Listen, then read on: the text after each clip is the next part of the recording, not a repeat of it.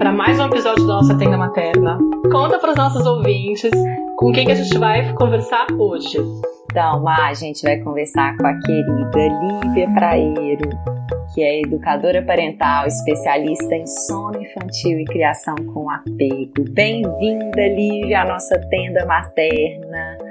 Conta pra gente um pouquinho sobre você, sobre a sua trajetória profissional, como você se tornou educadora parental, se especializou em sono infantil. Seja muito bem-vinda a essa tenda. Olá, meninas, uma honra estar aqui. Agradeço o convite e que bom que a gente pode compartilhar um pouquinho desse tema, né, que sempre é tão tão, tão aclamado pelas mães, né? Entender sobre o sono dos filhos, a gente vivencia muitos desafios com o sono, né? E às vezes a gente sabe pouco sobre esse tema. Então acho que é uma oportunidade muito boa para todo mundo. Vamos lá, gente. Eu comecei né, nessa, nesse, nesse mundo do sono infantil porque vivenciei um desafio no parto com meu filho mais velho, Miguel.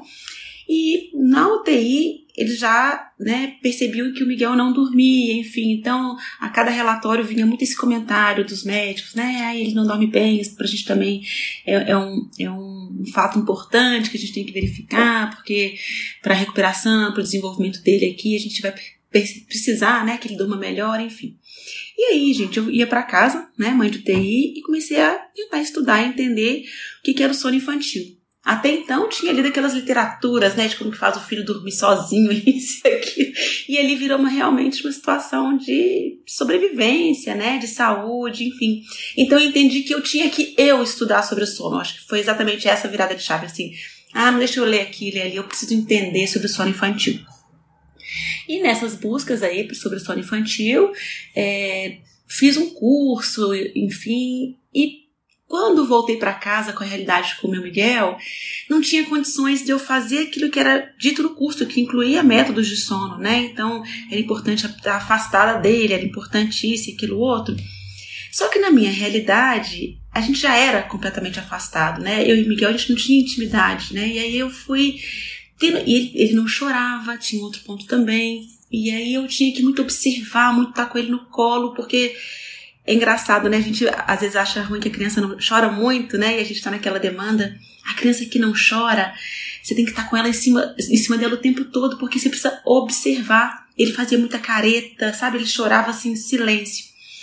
Então eu estava com ele o tempo todo, o tempo todo no colo, e tinha que adormecer no meu colo, tinha mesmo, porque na minha cabeça era, tá tudo errado já estou aqui no, no, na, saindo do que tem que ser, né? Dessa nossa busca por obediência, né, gente? Eu ali com, nesse conflito interno, tá?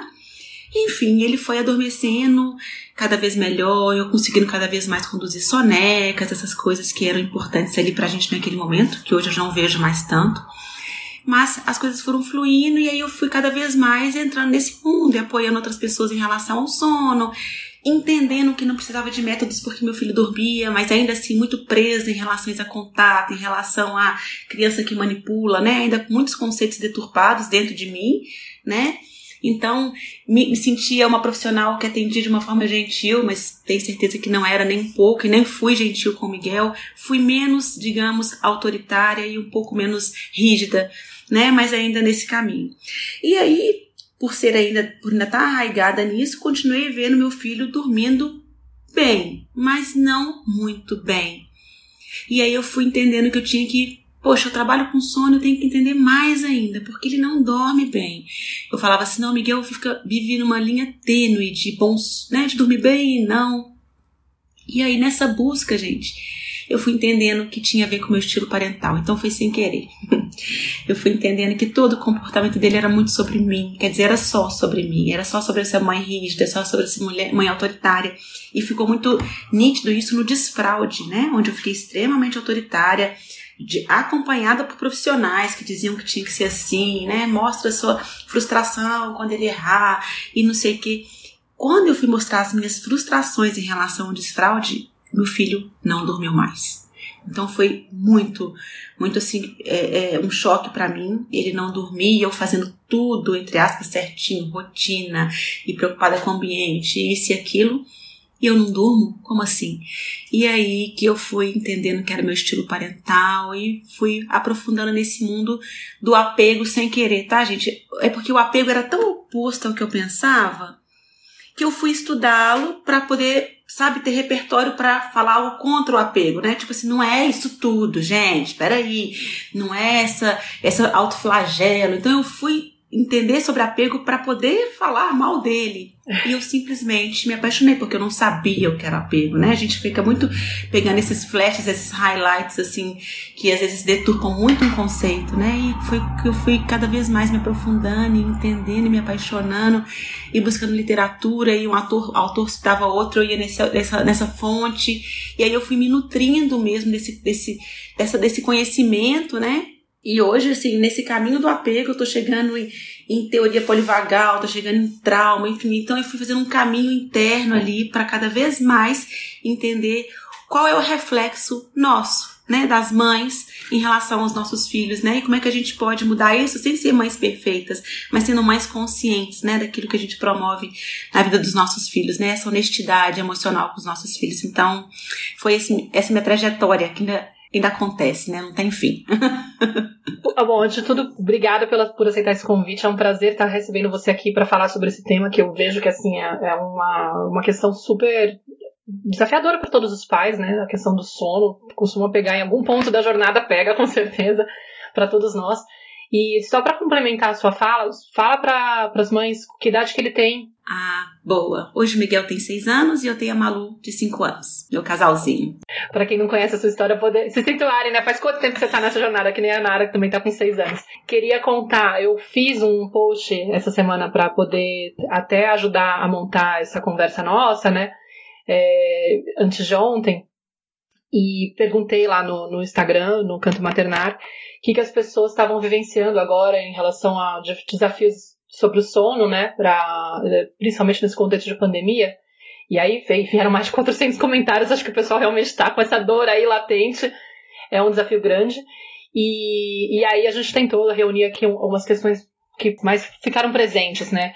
E uma questão que fica muito forte, assim, até que ponto é uma preocupação, ou seja, ou seja como, como que a gente pode entender o que é natural desse despertar noturno, que é o que pega mais pesado, né? Tipo, a questão sempre, ai, ah, meu filho acorda demais de madrugada. É, e a gente sabe que biologicamente tem uma fase que, que a criança, realmente o bebê, ele vai despertar muito e tal, mas também tem muito do campo emocional da mãe, do, do, do ambiente, de outros aspectos que influenciam, que muitas vezes as pessoas até não conseguem enxergar porque conhecem as etapas de desenvolvimento da criança, por exemplo, e falam, ah, é o dente que está nascendo. Então é por isso que está acordando o tempo todo. E pode até ser, porém, às vezes tem mais coisas para observar. Enfim, que a gente pudesse colocar uma referência para que os pais pudessem falar onde que eu tenho que realmente atuar, entender que é normal essa criança estar despertando o tempo todo, ou onde que eu tenho que é, é, intervir, de que forma que eu interveria que eu faria essa intervenção, né, essa, essa aproximação para apoiar essa criança, enfim. Que é, acho que deu para entender, né? deu, deu para entender. Bom, primeiro, Maíra, a gente tem que pensar que a gente está muito longe de entender o que é esperado para a idade dos nossos filhos, porque a gente não promoveu esse ambiente natural, né, fisiológico e emocional para a gente falar assim, poxa, agora a gente tem uma tabelinha para a gente começar a fazer esse link com a realidade, o que é esperado para essa idade e o que eu vivencio dentro de casa porque eu acho que a gente vai construir, essa nossa geração vai começar a construir mesmo uhum. esse conceito e esse conhecimento. Então, assim, é interessante isso, né? A gente ainda não sabe o que é esperado. O que a gente vivencia hoje é uma expectativa de muita autonomia para essas crianças, né? Então a gente vem de uma, uma a gente veio de uma criação que promoveu em nós e buscou em nós autonomia. E aí a gente está hoje compartilhando ainda essa necessidade de pedir para os nossos filhos, né, autonomia. Então, a todo momento, a gente tem uma expectativa diferente daquilo que a criança devia ter, né, desde o seu nascimento, que não era que alguém esperasse autonomia, né? Independência, né? Independência, mas sim que que, que eu posso promover para você, o que, que eu posso oferecer para você, né? Mas a gente não tá nesse movimento ainda. A gente, na verdade, está tentando estar nesse movimento, né? De oferecer, de ofertar, de estar disponível. Mas como a gente foi, foi muito solicitado em autonomia, a gente se ocupou demais também. Porque quando lá atrás pediu autonomia para mim, olha a nossa carga mental hoje. E essa carga mental hoje, ao meu ver, é disso tudo que solicitaram pra gente. E aí eu falo assim, eu dou conta, eu dou conta, eu dou conta, eu dou conta, se eu não dou, eu vou dar, se eu não, se eu não sei, eu vou aprender. Eu não posso pedir ajuda, eu não tenho direito de pedir pro outro, Sim. né? E aí, o meu filho me demanda, poxa, porque eu tô nesse tanto de acúmulo de autonomias, de independência e de capacidade do que eu posso, que eu não posso olho pro meu filho e falo, ah, por favor, né, me poupe, me deixa, deixa eu ter mais um tempinho para isso tudo que o mundo já me demanda, que na verdade é tudo que a minha mente me demanda e tudo que eu mesma me demando, né? E aí a gente não consegue então permitir que a criança demande, porque nossa carga mental está toda ocupada em coisas que nós mesmos construímos em relação aos estilos parentais que a gente vivenciou na nossa infância. Enfim, então acho que a gente tem que começar a pensar hoje é o seguinte: Quanto que um filho pode dormir? Quanto, qual que é a nossa expectativa? A expectativa, se a gente for olhar num livro ali de neurociências, é que todo mundo durma bem. Eu, você, nossos filhos, né, um bebê recém-nascido, uma criança de 5, uma de 10, um adolescente. Uma... Mas tá todo mundo tão sobrecarregado, inclusive as crianças, né? Que a gente não sabe nem se esse, esse despertar que é esperado de um bebê, super esperado, mas como eu lido com, essa, com esse momento de se despertar, né? E a criança já vai sentindo aquilo como uma carga também, como eu não estou respondendo a expectativa dos meus pais, da minha mãe, né? E às vezes eu até é, me, me desconecto de mim mesmo, o bebezinho, né? Eu tenho a minha demanda, a minha necessidade de contato, proteção, presença mas eu vejo que eu sobrecarrego minha mãe, porque eles estão conectados com o nosso campo emocional, né? Não estão conectados com o nosso físico, a nossa entrega física. E aí eles sentem esse desamor, né? Que a gente pode dizer assim, porque eu, eu preciso e eu tenho uma coisa um pouquinho deturpada. Como é que eu posso atender minha mãe mais? Aí muitos realmente param de demandar, né? Que aqueles filhinhos que a gente fala assim, não, meu filho é um anjo, né? E aqui a gente, sem, sem, sem rotular, mas só pra gente desenhar. Um, um neném pode virar um anjo, né? E o outro neném pode falar assim: eu não abro mão, dá licença, que esse momento é meu. Mas daqui a pouco ele vai abrir mão desse lugar aí, né? E vai, e vai recalcar essa necessidade para outros lugares, às vezes para alimentação, às vezes para o comportamento mesmo, às vezes para violência, às vezes para timidez, para se fechar, enfim, a gente não tem aqui como mapear. O que a gente tem que esperar é o seguinte: é eu não sei quanto que meu bebê demanda. Eu quero entender o quanto que eu não estou preparada para a demanda deles. Independente se ele é bebê, se ele tem dois anos, se ele tem cinco, se ele tem sete, se ele tem doze. Às vezes eu brinco assim, eu tenho uma irmã que tem um pré-adolescente, uma adolescente, e às vezes ela conta, né, algumas vivências, eu falo assim, ai Ju, não me assusta não. Porque a nossa expectativa, né, por mais conhecimento que a gente tem, é de que é uma hora né? Eles vão caminhar por si só, uma hora eles vão. Tá, e não é. São nossos filhos. E aí a gente vai ser sempre mãe, né? E como é que a gente está se, se, se, se vendo com, nesse papel de mãe, né? A gente é mãe o resto da vida, a gente tem que ser mãe de estar tá ali, né? Propiciando, promovendo e, e se ofertando para os nossos filhos para sempre. Né? Então, assim, a gente acaba que, que acha que tem até um momento disso acontecer, até quando, a gente fica nesse até quando. Então, vai dormir bem quando? Então, e a, e a, e a nossa pergunta tinha que ser para nós: como é que eu estou me preparando para essa entrega, né? Quanto que eu tô me entregando? Quanto que eu tô te diminuindo minha carga mental para me entregar? Né? E aí a gente mais se perguntar do que perguntar para as crianças. Porque eu acredito sim num mundo, numa utopia que nossos filhos durmam bem, passem a dormir a noite inteira, com seis meses, sete, oito, fisiologicamente, isso já é organizado, porque precisa de um desenvolvimento neurocortical. Enquanto o nosso desenvolvimento neurocortical, a mielinização, que dizem né, que desse desenvolvimento, quanto mais vai acontecendo, cada pico de crescimento, por exemplo, significa que eu aumentei meu ciclo de sono não REM, que é o meu sono profundo, e diminuí o meu ciclo de sono REM, que é o sono leve. Ou seja, o neném, a partir do nascimento, mais ele vai aumentando o seu tempo de sono profundo. Então não é esperado que o neném tenha muito sono leve, né? Tipo, do nascimento até um ano de idade, é para muito sono leve, porque né, o desenvolvimento neurocortical tá para isso, de muitos estímulos, de aprender muito mesmo, e de toda hora tá né, buscando um ambiente informação para eu me desenvolver, para as minhas sinapses, para as minhas, né, para o meu desenvolvimento ali motor e tudo. E aí, cada vez mais, vou precisando menos estar prestando atenção no externo, vou poder ficar mais entregue ali ao sono profundo, que é o sono, o sono profundo é o sono para eu, tudo que eu aprendi, agora eu vou concatenar, né? E se antes eu fazia uma ligação neuro, é, de neurônios ali, uma conexão para o amarelo, uma conexão para o azul, uma conexão para o verde, eu passo a fazer esse, essas conexões serem mais eficientes durante o sono não REM que é uma conexão para cores, uma conexão para formas, né? Não precisa ficar tudo separadinho. Então é isso que a criança vai ficando mais espertinha, né? Porque ela vai eficientizando essas conexões, né? E isso acontece durante o sono não REM, ou seja, a natureza preparou o nosso organismo, né, para ele cada vez mais poder ter sonos mais com períodos mais longos, porque isso é importante para eu guardar o meu aprendizado, para eu organizar isso na minha mente. Mas o que acontece? A criança, enquanto ela tem seu comportamento normal, às vezes a gente interfere, interfere com a rotina que a irmã direcionou, interfere com a rotina que o pediatra falou, interfere com a nossa rotina. Ai, agora é a hora que tem que dormir porque eu tenho que fazer não sei o quê. Resumindo, gente, a gente não observa nossos filhos, a gente não sabe de nada, vai vivendo a vida, né? E vai só reclamando que ele não dorme, sendo que é fisiológico. Então é como dizer, né? E a gente teria que ter a mesma preocupação assim não dorme, o que, que eu faço para ele dormir? Né? É, é, não come, né? O que, que eu ofereço de diferente? Não é assim que a gente faz quando a criança não come? Não come? O que, que eu ofereço de diferente? Ou eu vou castigar? Não come, vai ficar sem comer. Não come, vai ficar sem a mamãe. Não come, não vou te encostar. A gente não faz isso, né? Não come, como materializa? A gente fala, ah, é comigo, eu tenho que mudar a alimentação, eu tenho que ofertar outra coisa, eu tenho que ofertar outra textura, sei lá né? E no sono teria que ser a mesma coisa, não dorme, o que, que eu tenho que ofertar? É mais tempo comigo, mais meu corpo, mais, né, é, mais presença, mais, mais ninar, não sei, cada criança vai ser uma coisa, mas a gente sai desse lugar de oferta e passa para escassez, porque eu falo assim, mas eu, e por quê, né? Tem uma explicação, né, gente? Não é que a gente é, é má, não. É porque a gente se vê privada de sono, né? Se o filho não dorme, a gente também não dorme, e aí a gente começa a buscar realmente respostas imediatas, porque eu preciso, né? A gente está nesse lugar também de me responder. A gente mais influencia no sono das crianças em função do nosso sono, sabe? Não é em função do sono deles.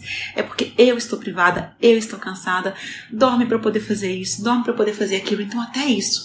Eu entendo que a criança é responsável pelo meu bem-estar. Se ela não dormir, eu não leio. Se ela não dormir, eu não fico com meu marido. Se ela não dormir, eu não estudo. Eu começo a tudo vincular com o sono, né? E onde a gente teria que ir para um outro lugar, né? Que, que, lugar? É, essa é a minha nova realidade. O Yester Yu fala isso com muita beleza no livro Family Time, que ele fala assim: a gente é, tem filhos e fica sempre na expectativa de como que vai ser a, a nossa vida, como que a nossa vida vai voltar a ser igual a vida de sem filhos. E isso não existe. Essa é a nossa nova vida. É com filhos. É como se, ele dá essa, essa, faz esse paralelo. É como se a gente se casasse e ficasse esperando que dia que eu vou poder voltar a ter minha vida de solteiro. Oi? Não. Não. Né? Você está nesse novo momento, essa é a nova realidade. Então, como é que eu faço meu casamento cada vez mais, a gente ter harmonia? Então a gente começa a focar no casamento, né? Para organizar essa relação e não na expectativa de um dia eu vou ser solteira de novo, um dia eu vou ter meu tempo de novo um dia. Né? Não. E por que, a gente não faz isso com os filhos? Porque a gente não para para pensar que a gente tem que agora, agora desenhar uma realidade prazerosa e, e, e de bem-estar com os filhos e não na ausência deles, que é onde a gente conta com sono. Faz sentido porque a gente fica nessa, né? É, é, eu só tenho prazer sem sem, sem. Então, esse recalque aí do. como se tivesse que voltar atrás. E ele fala assim: aí, eu até falo para vocês por que, que os nossos filhos sofrem quando o irmãozinho nasce. A gente é tão incompetente em abandonar a vida sem filhos e entrar na vida com filhos que a gente passa isso para os nossos filhos mais velhos. Eles também têm expectativa de que um dia vão ter a vida de filhos únicos e não vão ter, né? A partir do momento que ele tem um irmãozinho, ele nunca mais vai ter uma vida de filho único, né? E ele fala assim: a gente é tão incompetente também para abandonar a vida sem filhos que a gente nem sabe ensinar o filho a vivenciar essa nova relação de que não será mais filho único, né? Nem se esse irmãozinho vier a falecer, né? Deus me livre, mas você nunca mais será um filho único, né? Porque essa mãe já tem outra história, já tem outras construções ali, e na ausência desse bebê vai sofrer também, e na, né, na presença vai estar ocupada com ele, enfim. Então Então a gente começar a entender que a gente às vezes põe muito foco no sono, igual você falou, teve 400 comentários, porque a gente ainda tem expectativa que na ausência dos nossos filhos ou eles dormindo, eu vou ter a minha vida, a minha liberdade, a minha, o meu tempo, o meu qualquer coisa, né? E vão tirar essa responsabilidade dessas crianças. Acho que é um pouco isso. Olivia, é muito interessante, assim, né, como a, o, a sua fala, ela traz uma mudança de perspectiva, assim, gigantesca, né, assim, de tirar realmente o foco é, do sono da criança é, e, e, né, assim, como que eu vou resolver isso, né, o que, o que eu tenho que fazer para dormir, para eu dormir, para essa criança dormir rápido, assim, e, e inclui essa mãe nessa equação, assim, né? Inclui ela nesse processo, assim. Não é algo que está acontecendo fora de mim, mas é algo que, de certa forma, me atravessa e eu sou corresponsável por isso aqui que está acontecendo. Então, quando você traz essa pergunta, né, de como que eu posso me oferecer mais para essa criança, né, isso nos recorda dessa nossa dificuldade de dar né, dessa dificuldade de doar para essa criança que está aqui totalmente dependente, vulnerável e que não tem a menor condição de sobreviver sozinha, né, e que vai usar o choro, como você falou, né, é muito mais preocupante às vezes uma criança que não chora do que uma criança que chora. A que chora, pelo menos, ela está usando o único recurso que a natureza deu para ela para mostrar: olha, eu não vou abrir mão da minha necessidade, ela está aqui. Você ainda não entendeu como atendê-la. Né? Então, ela chorando, de certa forma, ela está te comunicando isso. Como você vai atender? Aí é todo um processo de observação, como você falou muito bem, né? Dessa importância da gente cada vez mais abrir espaço na nossa vida, porque para eu observar essa criança, eu preciso de é, diminuir todas essas demandas que né, eu aprendi a me perceber, a me incluir, a, me, a fazer parte desse mundo, sendo aquela que está sempre fazendo, cuidando dos outros, cuidando dessa base externa, cuidando da casa, cuidando, trabalhando, estudando. Então, a gente está sempre fazendo para se perceber ali parte do mundo. Então, quando a gente tem filhos e eles nos convocam a essa grande pausa aí, né, a esse a essa conexão, a essa relação profunda com eles, a gente precisa realmente de abrir espaço, né, de se liberar um pouco dessas demandas, de delegar, de sempre que possível, obviamente, né? Porque tem pessoas que não, não têm essa realidade, né? Mas de abrir esse espaço para eu, um, observar essa criança e dois, para eu me indagar, observar a mim mesma também e ver o que que está acontecendo aqui dentro do meu mundo interno, que de certa forma essa criança, com toda a sensibilidade que ela tem, ela está percebendo e isso reflete uma dificuldade dela também relaxar e se entregar a esse processo do sono. Então eu queria que você falasse um pouquinho sobre a importância do estado emocional da mãe, né?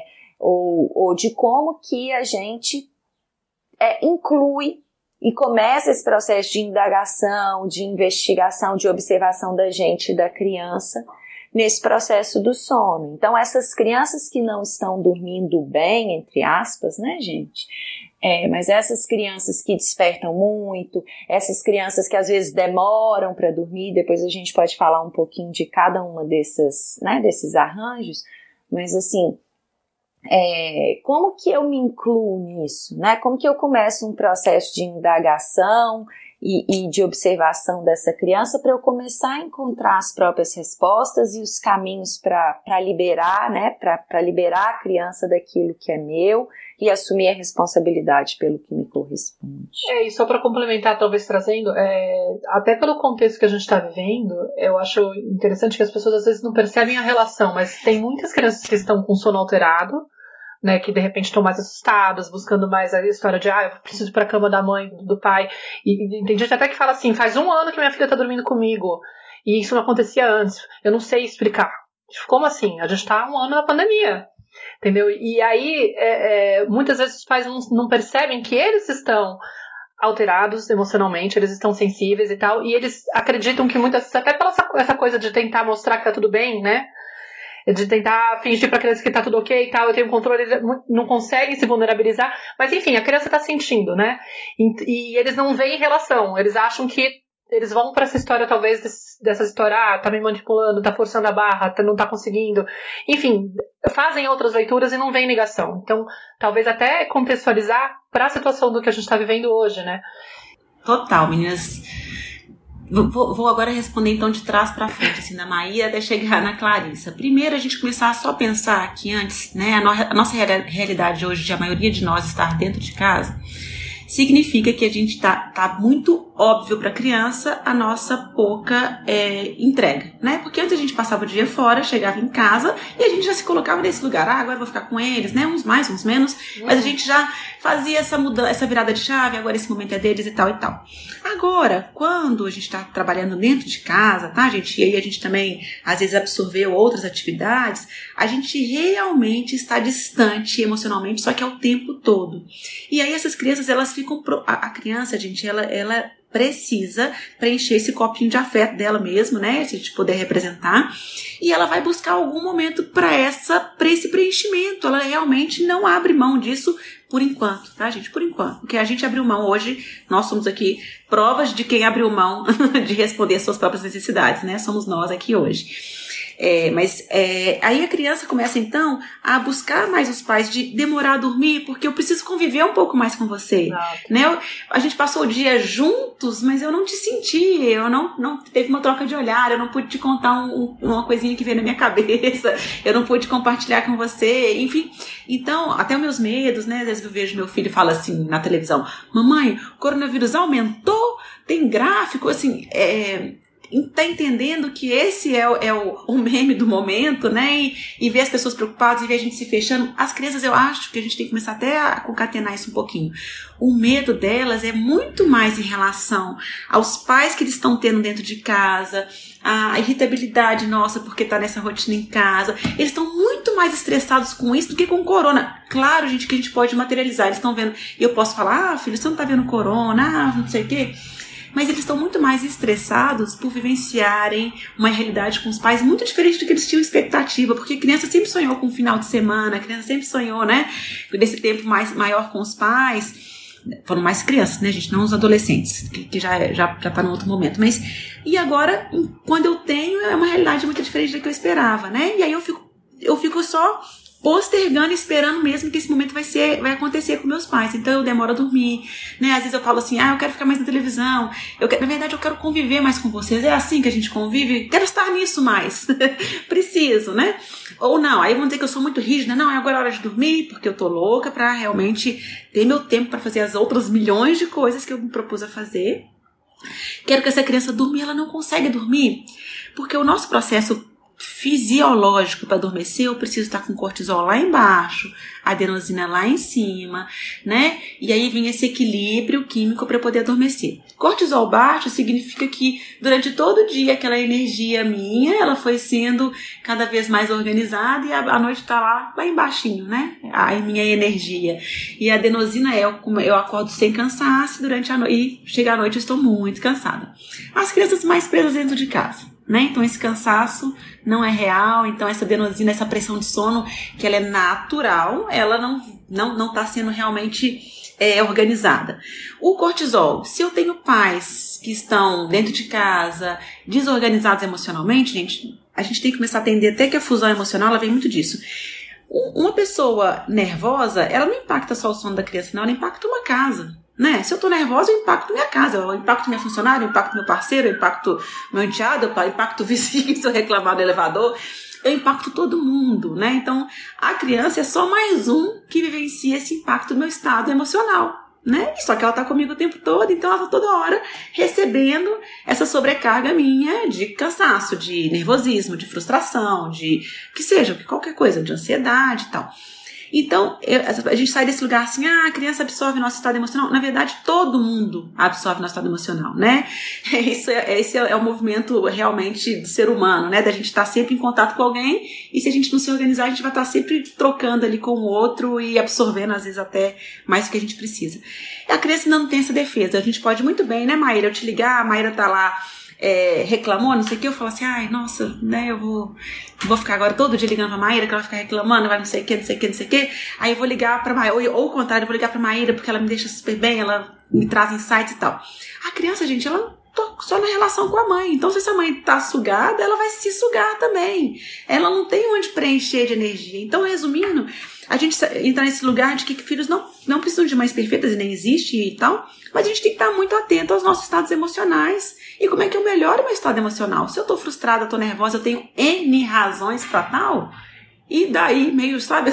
e, e aí, o que, que, eu, que, que eu faço com isso, né? Eu posso ter explicações, mas consciente de que todo, como eu estou impactando a casa como um todo, né? E se meu bebezinho é menor e depende completamente de mim, mais ele, mais ainda ele é impactado, porque ele não, ainda não pode ter esse afastamento, né? E aí, se ele não, se ele não recebe nada de mim, ele fica na escassez também. Então a gente começar a pensar um pouquinho isso, assim. Então as crianças, ah, tá dormindo mais comigo. Que bom que a gente pelo menos é, é, materializou que eles estão em estado de estresse e eu permito que esteja mais na minha cama, sabe? Porque senão nem isso teriam. Então a gente começar a entender que às vezes agora a gente permite que os filhos estejam na nossa cama, eles sempre quiseram estar. Mas agora eu permito porque racionalmente eu entendo que ele está em escassez, que eu entendo que ele está sobrecarregado, que eu entendo que né, ele está escola online, tá um saco, que isso está um saco, que ele não brinca mais como brincava, que não, né? Aí eu, eu, eu penso assim, é, né? Não, se não tem como fazer, que esteja comigo na cama. Mas os nossos filhos sempre quiseram estar conosco na cama, se eles quiserem estar próximos de nós. E se a gente tivesse dado isso desde o começo, com muita com muito altruísmo mesmo, por isso que eu falei que a gente que vai desenhar agora, nossa geração para frente que vai desenhar as novas expectativas, realidades, expectativas em relação ao sono. Porque quando a gente se doar verdadeiramente, a gente vai descobrir que a criança dorme muito, que a criança adora dormir, porque imagine, ela tá desenvolvendo Gente, ela, ela, ela triplica o peso dela no primeiro ano de vida, ela duplica a altura dela, né? Como é que eu não preciso dormir para isso tudo, né? Então, a, a, fisiologia é equilibrada é dormir bem, se alimentar bem, é a excreção. Então, isso tudo flui, isso são, é, é o básico para esse corpinho funcionar. Se eu não estou dormindo bem, se eu estou em estresse, porque eu estou com cortisol alto, porque às vezes eu estou às vezes não. Se eu tenho cortisol alto é porque o meu ambiente está com cortisol alto, eu não consigo adormecer. Então, assim, a gente, então, assim, pelo menos pensar assim: meu filho não está dormindo bem, não é porque ele precisa de uma mãe é, feliz, não. Ele precisa de uma mãe equilibrada e eu preciso me equilibrar. Então, eu preciso ter um tempo para mim mesmo, para me reenergizar. Eu posso pedir apoio, né? A gente, igual a Clarissa falou, falou assim, muitas de nós não tem nem essa possibilidade. E aí eu acho, Clarissa que a gente tem que começar a cair na real de que esse lugar de autonomia vem dessa educação, porque a aldeia ela é necessária. É eu e minha vizinha falamos assim: na segunda você fica de tarde com eles, na terça sou eu, na quarta é você, na quinta sou eu. Gente, essa é minha aldeia e se não tem isso, vamos promover né? Isso. E, e se, se, não é uma tarde, é, você pode ficar uma horinha com ele, eu fico uma horinha com o seu, né? E a gente tá fazendo essa troca pra, pra eu fazer o quê? Nada, enquanto minha vizinha tá com meu filho por uma hora. Mas, claro, né, gente? Mas a gente construir essa rede, pessoas que a gente confia, estar próximo de pessoas boas, pessoas que a gente confia, que a gente tenha uma troca, que se a gente se reunir numa tarde, já é delicioso, já é meu autocuidado, e as crianças estão ali, e os bebês estão ali, e ela tá, meu bebê tá me amamentando, o seu também, mas a gente tá conversando, conversas boas, trocas boas. Mas o que a gente faz? A gente tem um bebê, se isola, né? Se coloca naquele lugar de, de eu sou onipotente, esse bebê só dorme comigo, só faz comigo, só não sei o que comigo e tudo comigo.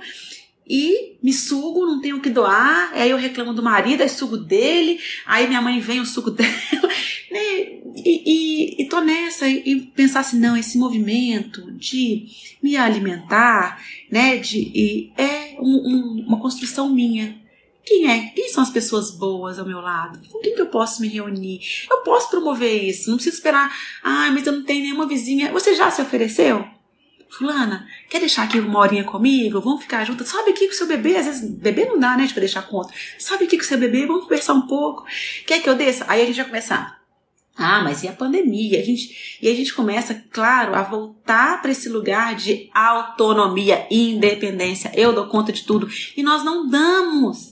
Que seja então o, o, o, meu, o meu meio ali, o meu círculo fechado, vai ser então eu e a vizinha, mas eu preciso construir algum, alguma troca. Né? Então a gente parar de ser, de, de ser extremista e falar assim, sim, eu vou me isolar, sim, eu e minha vizinha. Tá isoladíssimo. né? E saudavelmente, e emocionalmente saudável.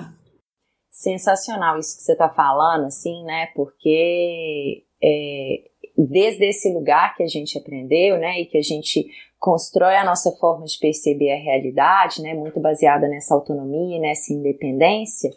É, a gente se fecha para essas possibilidades, né? Eu lembro que quando os meus dois filhos eram pequenos, obviamente a gente estava num outro contexto que não era né, esse contexto pandêmico, eu ia diariamente, quando os dois fizeram seis meses, e foi uma coisa muito natural, assim, eu ia para uma praça e ali não existia ainda, tanto numa época quanto na outra, né, que eles têm uma diferença grande de idade, não existia assim um grupo de mães que se reunia. E eu fui justamente meio que promovendo isso, assim, eu vi uma mãe ali num carrinho com o filho passeando, eu me aproximava, e nos dois momentos, assim, eu fiquei praticamente até eles fazerem um ano e meio, dois, o João foi mais tempo, porque eu morei em Belo Horizonte, o Lucas com um ano e meio eu me mudei de cidade, mas assim, esse encontro era justamente isso que você está falando, era, era aquele momento de ir todas as manhãs para a praça, era o meu momento com o meu filho, mas também com outras mães, e que era o meu escape, era o que me nutria de energia para eu conseguir sustentar o resto do dia ali naquela doação. Então, isso, gente, é cada uma olhar profundamente para a sua realidade, né? Afastando esse, essas crenças, esses conceitos extremamente limitantes e equivocados, né? E, e, assim, desassociados do que é a natureza do ser humano e as necessidades minhas enquanto ser humano e a desse bebê, né, que nós somos seres interdependentes, a gente precisa de estar tá em contato com outros seres humanos, trocando, nutrindo, às vezes a gente está se protegendo contra um vírus e a gente está, né, assim, trazendo um medo que muitas vezes eu posso, eu tenho formas de driblá-lo e de fazer esse e promover esses encontros de uma maneira muito segura e que vão me nutrir num aspecto muito profundo que também é necessidade básica do humano, porque não adianta eu querer, né, só me proteger contra o vírus e deixar uma infinidade de outras necessidades desatendidas, que são básicas para o funcionamento do humano, para um crescimento saudável meu e da minha família, obviamente, dessa criança. Então eu acho que esse conceito que você trouxe, né, de buscar a aldeia, de pensar isso de uma forma saudável, é incrível, acho que pode ser de grande valia para as mães que estão nos escutando. E uma outra coisa que eu pensei quando você estava falando do cortisol, né, de que a criança precisa de gastar energia e ficar cansada para ela dormir bem, e é uma coisa que eu sempre trago também no Zoom Zoom, é sobre a necessidade de movimento que todos nós seres humanos temos e que a criança mais ainda, porque ela vai se perceber no mundo, ela vai se conhecer, ela vai habitar esse corpinho dela justamente a partir do movimento, da exploração desse mundo. Então, o quanto que nós também, né, é, somos responsáveis por, por, por, por promover esse, esse movimento, sair com essa criança para caminhar, sair com essa criança para ir num bosque, né, num, num, lote vago perto da minha casa, numa praça que hoje as praças estão aí vazias, mas às vezes eu vou um pouquinho, corre um pouquinho com a criança, depois chega, tomo um banhozinho, eu limpo, né, faço o que for, mas o quão importante é esse movimento e essa expansão no momento que a gente está totalmente contraído, constantemente contraído, tenso dentro de um apartamento em quatro paredes, fechadas ali muitas vezes, o quanto que essa expansão ela vai ajudar a criança a gastar energia e consequentemente dormir melhor. Né? Então, promover esse tipo, e, e eu vejo assim, até pra gente, né, Lívia, quando eu tô muito contraída, o quanto que me falta para dar para essa criança, né? Quando eu saio, eu moro, eu tô morando hoje em Florianópolis, a dois quarteirões da praia. é, um, é uma condição privilegiada, com certeza, mas que eu estou tentando sustentar, assim, a todo custo e esforço, porque para mim, hoje, né, eu tenho um apartamento em Belo Horizonte que eu poderia estar vivendo de uma forma muito mais confortável sem pagar aluguel, e eu escolhi estar aqui justamente para atender essa nossa necessidade. Então, é, eu sinto que, para mim, sair todos os dias à tarde e dar uma volta na praia com as crianças, né, uma praia muito tranquila, é algo que não tem preço. Que eu volto, eu volto energizada, eles voltam energizados. Eu tenho muito mais vontade, disponibilidade genuína, interesse em estar com eles, em dar para eles nesses momentos lá. E, e, e quando eu volto também, eu estou muito mais disponível. Então a gente precisa de ampliar o nosso olhar, né? Quando a gente está falando de sono, a gente está falando de tribo, de aldeia, de rede de apoio, a gente está falando de movimento, a gente está falando de necessidade de expansão para que essa criança possa se contrair profundamente e dormir e relaxar. Mas na minha experiência, claro, eu acho que tem muitas mães que estão muito focadas nesse gastar energia, sem, sem lembrar de que a criança pode muito bem gastar energia mesmo, né? Porém, se ela chega dentro de casa, está dentro de casa e mamãe grita, o estado, estado de estresse que ela me coloca que me dá uma descarga de cortisol. Se ela é, é, é grosseira comigo, de novo eu tenho uma descarga porque a gente isso vem do nosso sistema límbico de proteção. Então, se essa criança. O que, que então, só pra gente né, colocar aqui trazer uma, uma teoria, mas na, na vida real. Toda vez que eu coloco meu filho em status de estresse, eu tô atrapalhando o sono dele. Eu posso já colocar na caixinha assim, ó, mais uma descarga de cortisol, mais uma descarga de cortisol. Então ela pode ter ido para natação, ela pode ter ido, vamos dizer, na época normal. Natação, foi para escola, não sei o que. Se eu estou no estado de estresse, estado de estresse, né, e, e, e tô com essa criança é, sendo rígida, isso e aquilo, corpinho dela produz o cortisol para se proteger, para estar em alerta, para não errar, para não sei o quê. E só de eu, só de eu me preparar para não errar, para não ser xingada, para não ser, né, não, não vivenciar uma violência, eu estou em estresse, porque eu tenho que estar muito atenta. Eu pisando em ovos. Pisando em ovos é, gente, cortisol na alta, atenção a tudo, né? E aí a gente tem, então tem que lembrar que esse também é outro estado fisiológico. Então, às vezes, uma, uma coisa emocional, porque minha, a mãe tá nervosa, a gente tá trazendo ela pro fisiológico. Se minha mãe tá nervosa, eu tenho que estar em estado de alerta, estado de alerta, cortisol, cortisol, não durmo. E o cortisol, a gente tem efeitos colaterais. Demora para dormir. Outro efeito colateral, despertares noturnos. E o terceiro, acordar muito cedo. São efeitos colaterais da, da quantidade de cortisol no organismo. E nossos filhos, às vezes, vivenciam os três. Demoram para dormir Pico à noite, acorda muito cedo. E aí a gente entender, então, como é que é. Por isso que a gente tem que falar assim, então, eu vou organizar esse movimento, que eu acho que a gente consegue muito materializar isso. Ah, então muito movimento. Ah, então é compartilhar a cama. Ah, então é livre demanda na amamentação. Não é os, os fazeres, gente, mas como eu conduzo isso? Porque se eu tô nervosa, eu aumento o cortisol dele, independente se tá aqui no meu seio o dia inteiro, independente se tá compartilhando cama, independente se eu tô brincando no parquinho.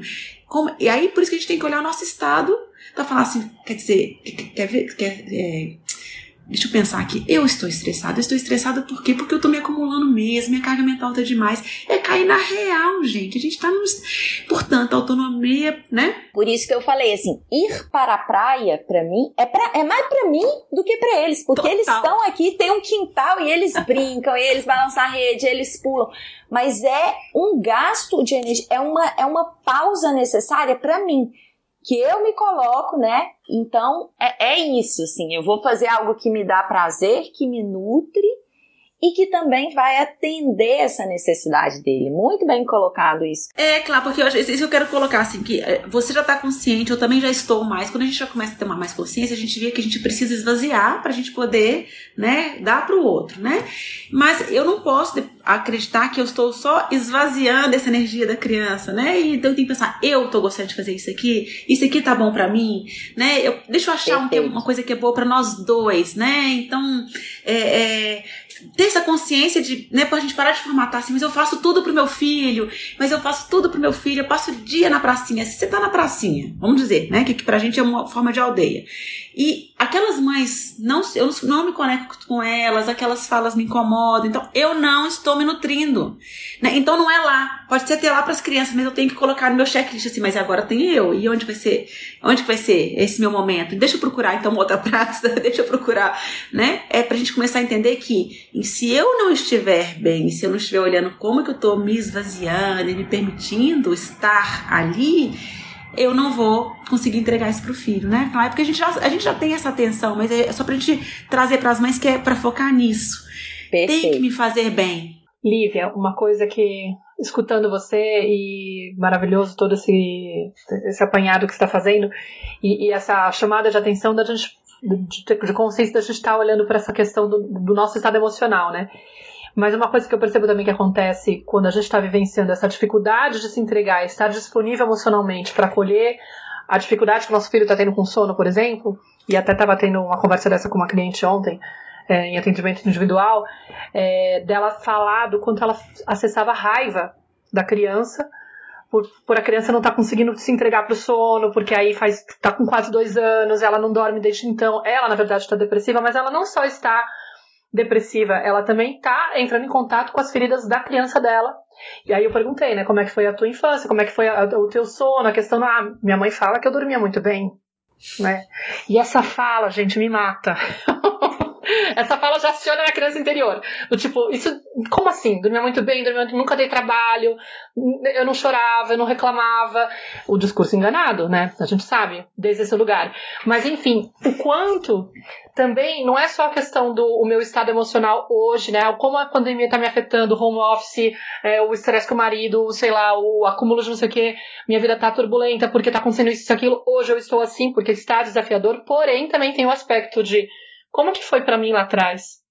Porque às vezes essa, essa dificuldade de compreender a criança e, e ter esse olhar acolhedor e falar, putz, vamos tentar ver o que que eu posso, como que eu posso me doar nesse momento, mas eu não recebi. Ninguém foi capaz de observar a necessidade genuína que eu tive desse, desse toque, né? Olhavam, falavam que era manha. É, eu dormia bem, imagina, em dois Se dias. Eu dormia bem, eu abri mão. Abri mão das minhas necessidades, né? E essa criança não tem direito de ter necessidade. Eu não tive. Ou seja, eu me senti não merecedora, né? Eu senti que eu era inadequada por, por expressar essa necessidade de toque. Eu senti essa sede de aprovação tão grande, de amor tão grande, que eu preferi me moldar e silenciar isso em mim e, e, e, e, entender que o choro era uma coisa desnecessária ou inadequada. Então, claro, se eu silenciei isso em mim, eu não consigo validar isso no meu bebê. Eu olho para ele e falo: tem um problema com essa criança. Ela tem que aprender a não precisar de mim. Entendeu? Isso me mobiliza, isso provoca uma raiva que eu, que eu, que eu não me reconheço, eu não me aceito, eu, eu me sinto, tipo, mal de estar sentindo raiva dessa criança. Mas na verdade essa raiva é a raiva da minha criança lá de trás, que não pôde expressar isso e teve que também engolir essa raiva, porque essa raiva não era direito. Você não tem que ter, você não tem que ficar com, nervoso por causa disso. Entendeu? Não tem sentido. Você que tem que aprender a, a não ter necessidade desse colo. Porque você tem que ser independente, você tem que ser assim, assim, assado, enfim. Né? Então. É, é, Maíra, complementando, só pra gente entender assim que raciocínio, porque esse raciocínio. Eu, eu cheguei, custei a chegar na criança interior, tá? No, no meu, no, na minha vivência, na minha construção. Eu, antes eu entendia, gente, que uma mãe, para realmente fazer a criança dormir bem, ela precisava desse autocuidado, né? Que vem disso que a gente falou aqui. Sim. Depois eu entendi que vinha da criança interior, né? Que foi um outro momento muito importante, onde eu consegui aprofundar até nas minhas vivências infantis e consegui é, organizar isso tudo. E aí hoje, é, é, eu consigo agora fazer esses. Lembrando da Alice Miller, que ela fala muito assim, né? A gente não recebeu, é importante a gente localizar esse não recebimento, localizar esse meu estado emocional que não vem de hoje, não vem de 15 minutos atrás, não vem do meu marido, coitado.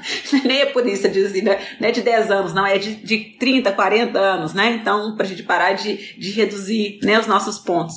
Mas a gente tem condições sim de escrever uma nova história, né? Por, reconhecendo que eu não recebi, mas me colocando como capaz sim de, de, dar aquilo que eu não recebi. E aí entra esse lugar do autocuidado.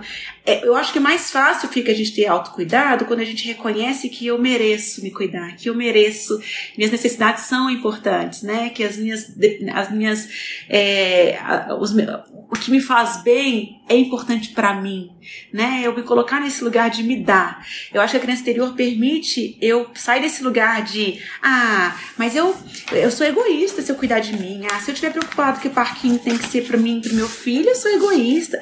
Eu fico, sai desse lugar bonito de fala e vou para um lugar real.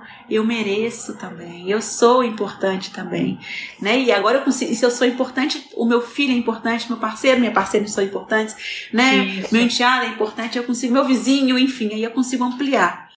Olivia, é muito interessante, né? Assim, porque a gente só vai conseguir, né, desenvolver uma compaixão genuína pelo outro né? Quando eu consigo desenvolver ela pela criança que eu fui, quando eu consigo perceber, né, o que faltou para esse serzinho, todo vulnerável, dependente, que chegou aqui confiante, conectado com as necessidades dele e que foi atropelado por N razões que não vêm, né? Assim, que aconteceram lá atrás e que esses pais estavam fazendo o que eles podiam com a consciência que eles tinham, mas existiu um desamparo, né? Existiu essa falta e que grande parte do que a gente vivencia hoje é reflexo disso. Enquanto eu não me disponibilizo a olhar para isso, é difícil eu conseguir incluir, né? Como a Mayra falou, eu consegui olhar de verdade para esse filho, porque essa minha dor, ela vai estar tá fazendo um filtro na minha capacidade de perceber a real necessidade daquela criança. É como se constantemente eu tivesse colocando, projetando, né, as minhas é, necessidades de uma forma muito inconsciente ali. E aí, dando um exemplo, é, que, que esse processo, e aí, e, e assim, né, eu vejo essa chegada das crianças porque a gente conversando assim pode parecer trágico, né? Pode parecer pesado para essa mãe. Mas eu vejo todos esses sinais e, esse, e esses, esses comunicados dessas crianças que dormem mal, que assim, né? Que despertam muito à noite, que às vezes demoram para dormir, que acordam muito cedo, enfim, tudo isso que a gente está falando aqui como convites profundos Total. gente, né? Total. E eu, eu lembro, assim, na minha experiência com o João, quando o João nasceu, eu tinha 24, 25 anos, tinha acabado de fazer 25. E eu não tinha a menor ideia de grande parte das coisas que eu tenho hoje. Né? Eu estava num outro processo da minha trajetória.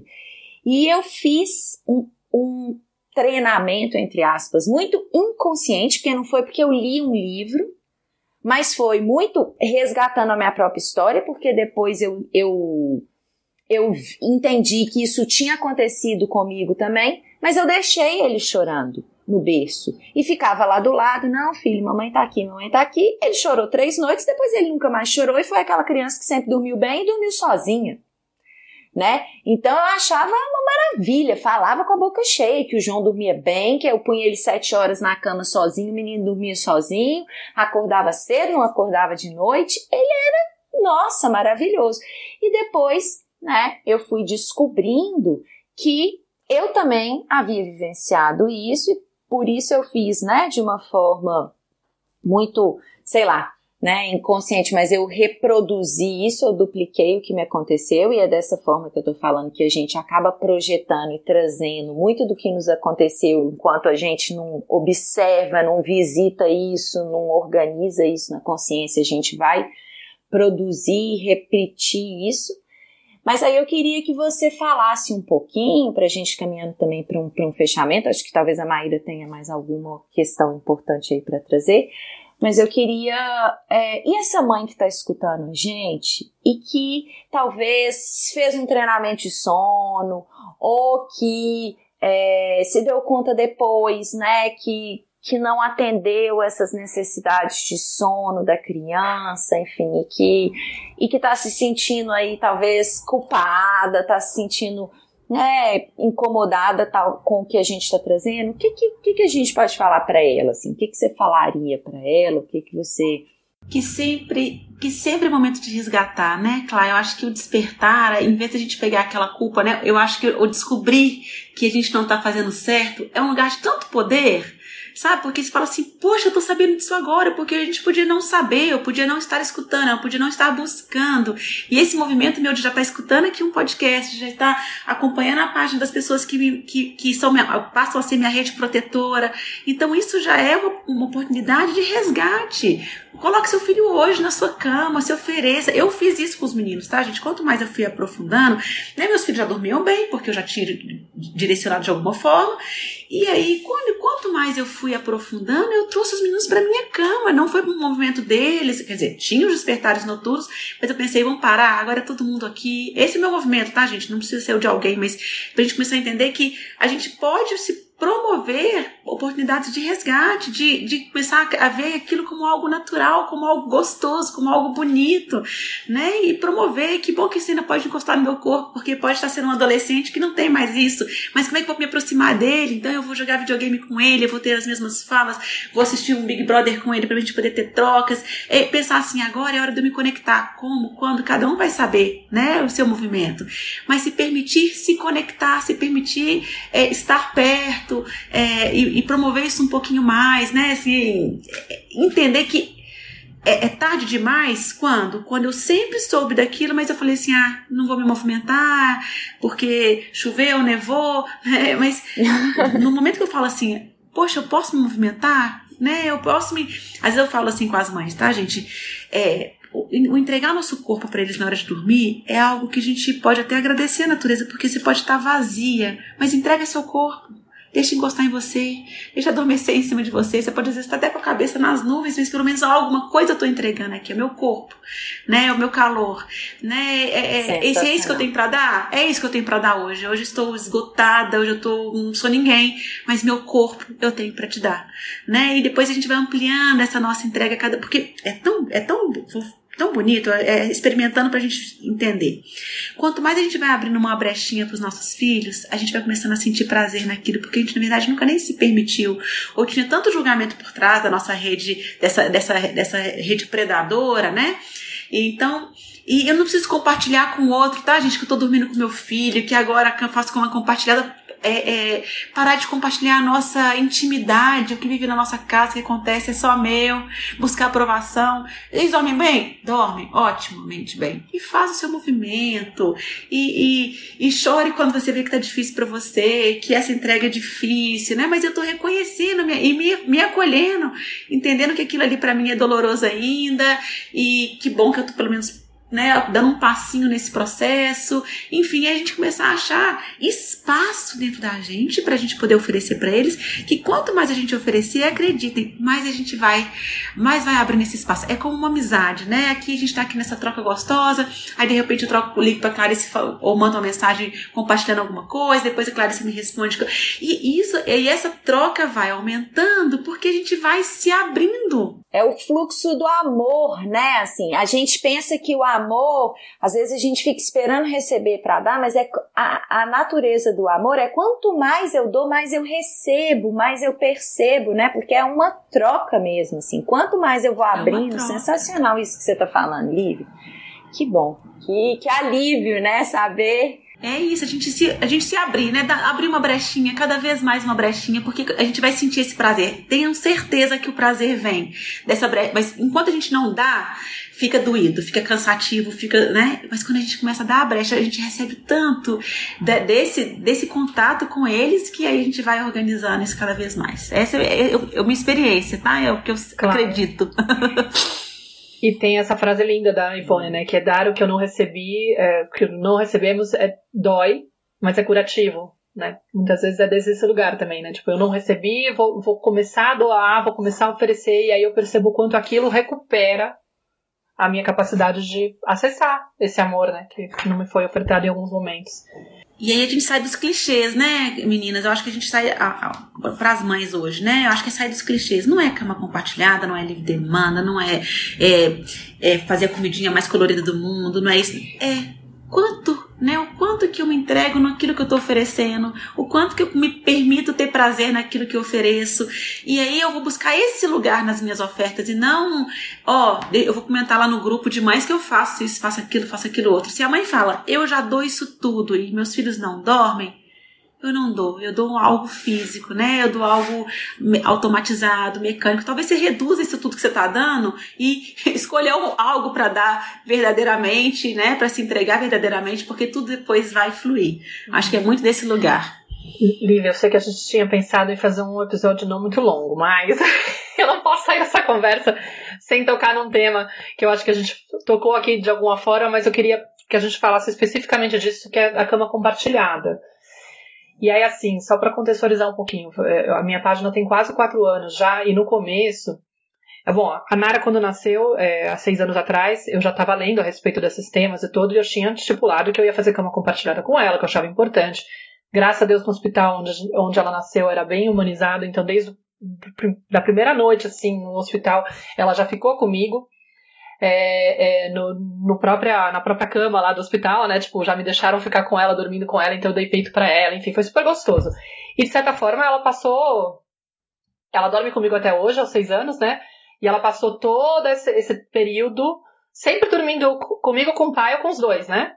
Agora a gente tá separado, mas é na casa do pai praticamente. Acho que ela teve umas duas ou três noites até agora que ela dormiu com uma amiguinha, começou a experimentar isso agora, né? Mas ela tem essa, essa disponibilidade nossa, né?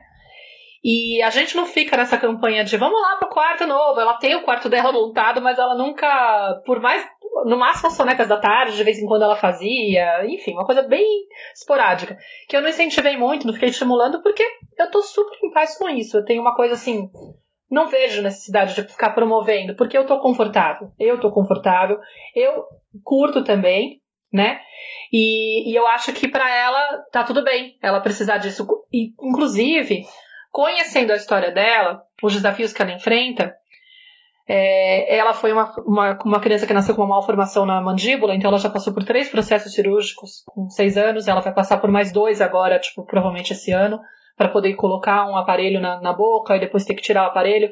Ou seja, essa parte já é bem impactante, porque a primeira cirurgia é com quase dois anos, depois com três anos e meio, quatro anos e meio, enfim tem muitas coisas que podem ficar aí, né, no, no, como trauma, alguma coisa assim, como marca, além de viver o processo da separação, né, com, com os pais, que também já é uma outra coisa que já bagunça bastante o universo interno. Então, tipo, sabe aquela coisa assim, pra que exigir uma coisa a mais?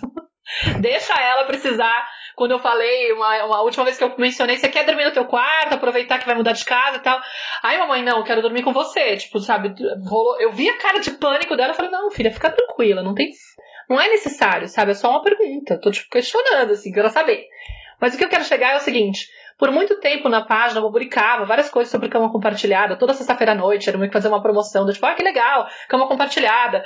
Pra tirar um pouco das mães essa visão que elas muitas vezes têm de resistência por conta dessas, de, de, desse, desses, dessas opiniões externas que ficam falando, essa criança tem que dormir sozinha.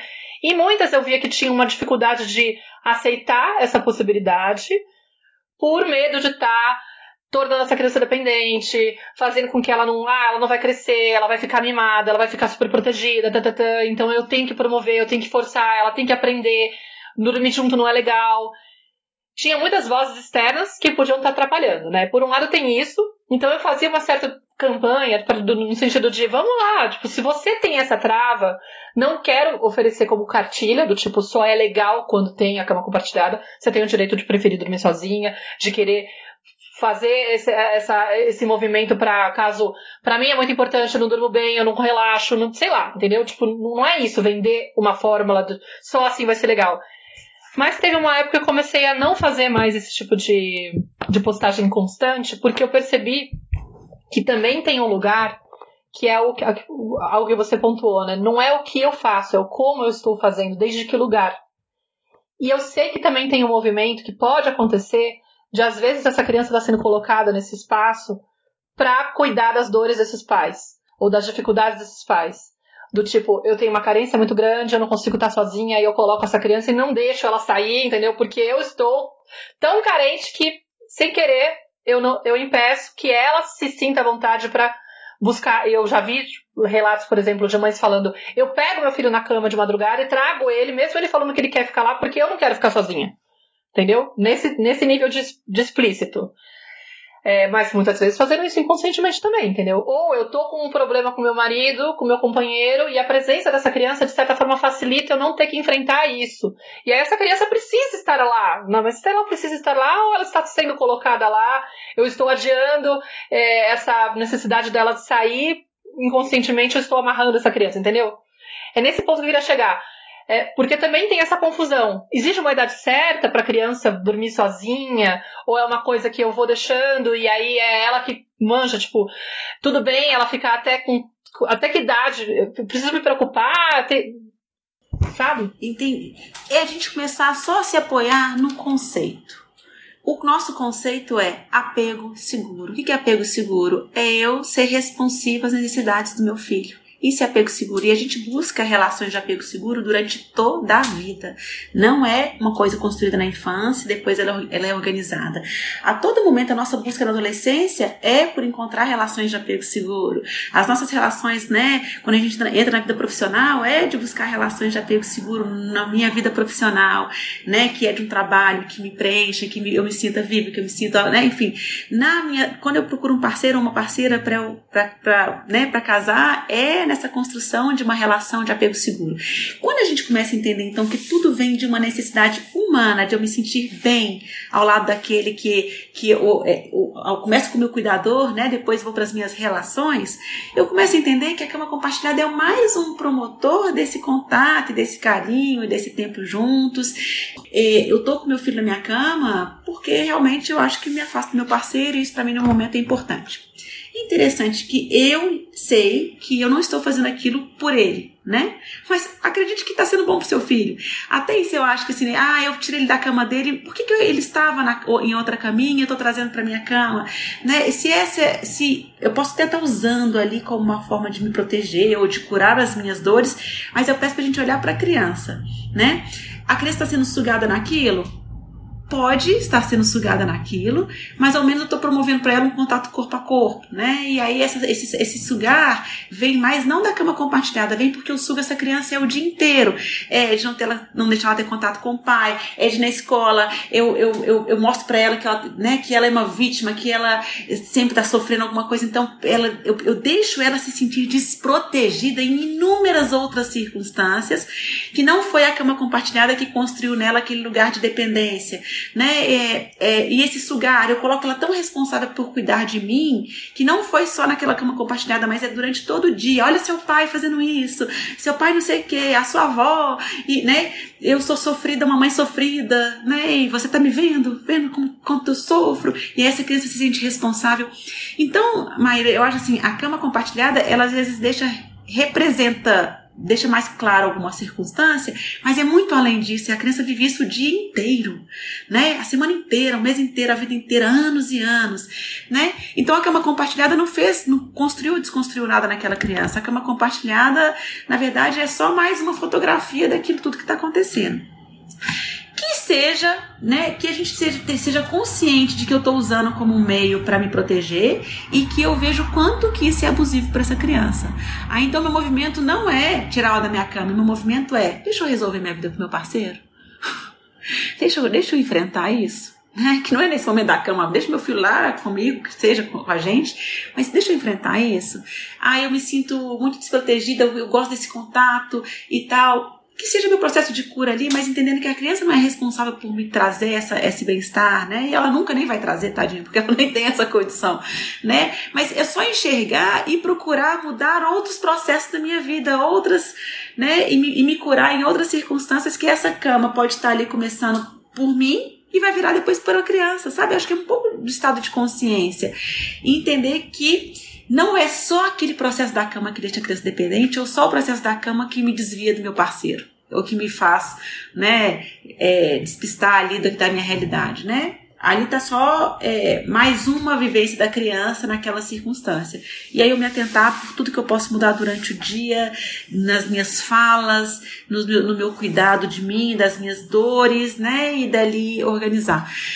Entender, e o que eu quero que a gente tenha é cama compartilhada como uma, como uma filosofia, né, na sua base, assim como parto humanizado. O que, que é o parto humanizado? Que eu, deixa de ser bandeira quando eu entendo que num corte de uma cesárea, eu tive os dois passos, tá, gente? Então não é levantando bandeira nenhuma mesmo. O primeiro foi humanizado, o segundo foi cesárea.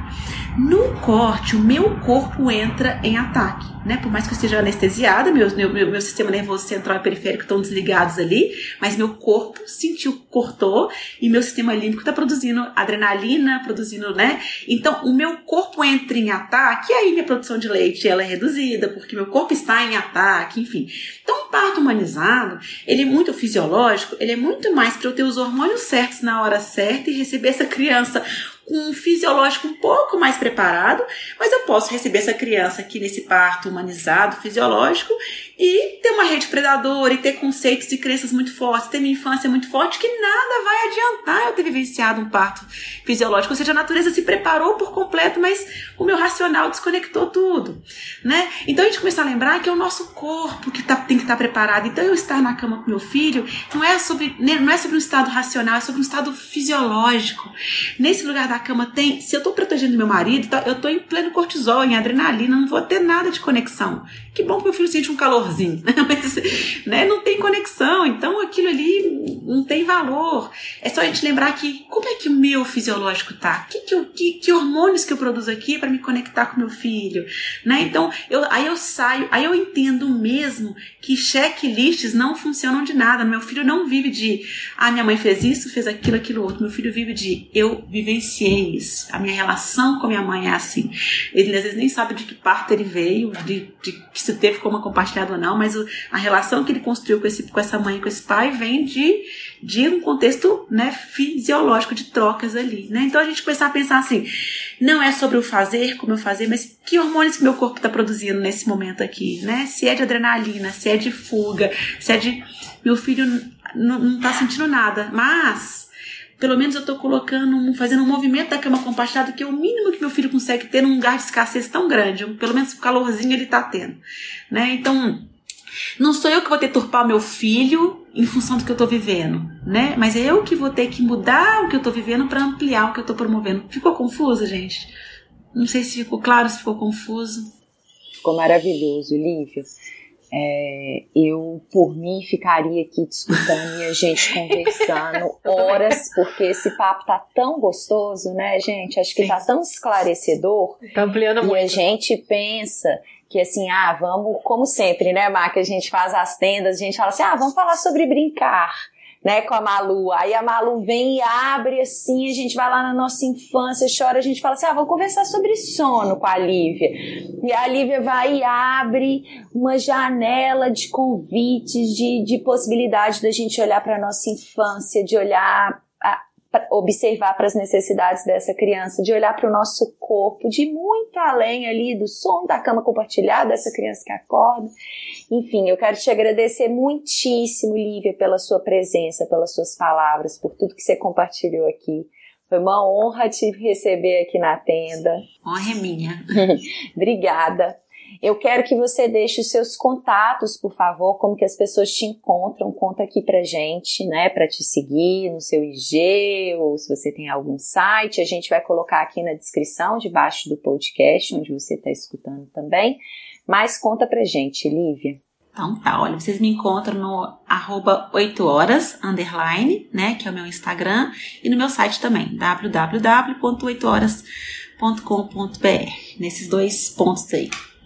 Eu agradeço vocês, meninas, por estar aqui. Para mim é uma honra poder falar de um tema que eu amo e dessa viagem que é uma viagem, compartilhar a minha viagem interna, né, nesse tema do sono, porque eu comecei assim, o sono, como é que é, como que, como que é a soneca, o que, que é cama compartilhada, e aí a gente vai fui desbravando, né? E estou, né, ainda nessa viagem e desbravando cada vez mais.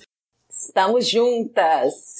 Estamos juntas. No final a gente tira da nossa dor, a gente tira a nossa maior força, né? Tipo, tipo pelo amor de Deus que eu faço com isso. E aí, que bom que a gente Exato. se encontrou aqui. Obrigada, muito obrigada, isso querida. Aí. Foi maravilhoso te ouvir. Obrigada a vocês. Um beijo enorme. Tchau. Tchau, obrigada, Lívia. Tchau, tchau. Eu sou a Clarissa de Aquiara. E eu sou a Maíra Soares. E você acaba de escutar mais um episódio da Tenda Materna, um podcast sobre maternidade e autoeducação. Nossa conversa de hoje te tocou de alguma forma? Tem algo que você vai fazer diferente depois de ter escutado esse episódio? Se sentir no seu coração, compartilha com suas amigas nosso podcast, deixa um comentário no nosso perfil do Instagram, tendamaterna.podcast, contando como esse episódio mexeu com você. Segue a gente no Spotify para não perder nenhum encontro de inspiração, crescimento, trocas profundas e muito apoio. Nos vemos em nosso próximo episódio. Até lá!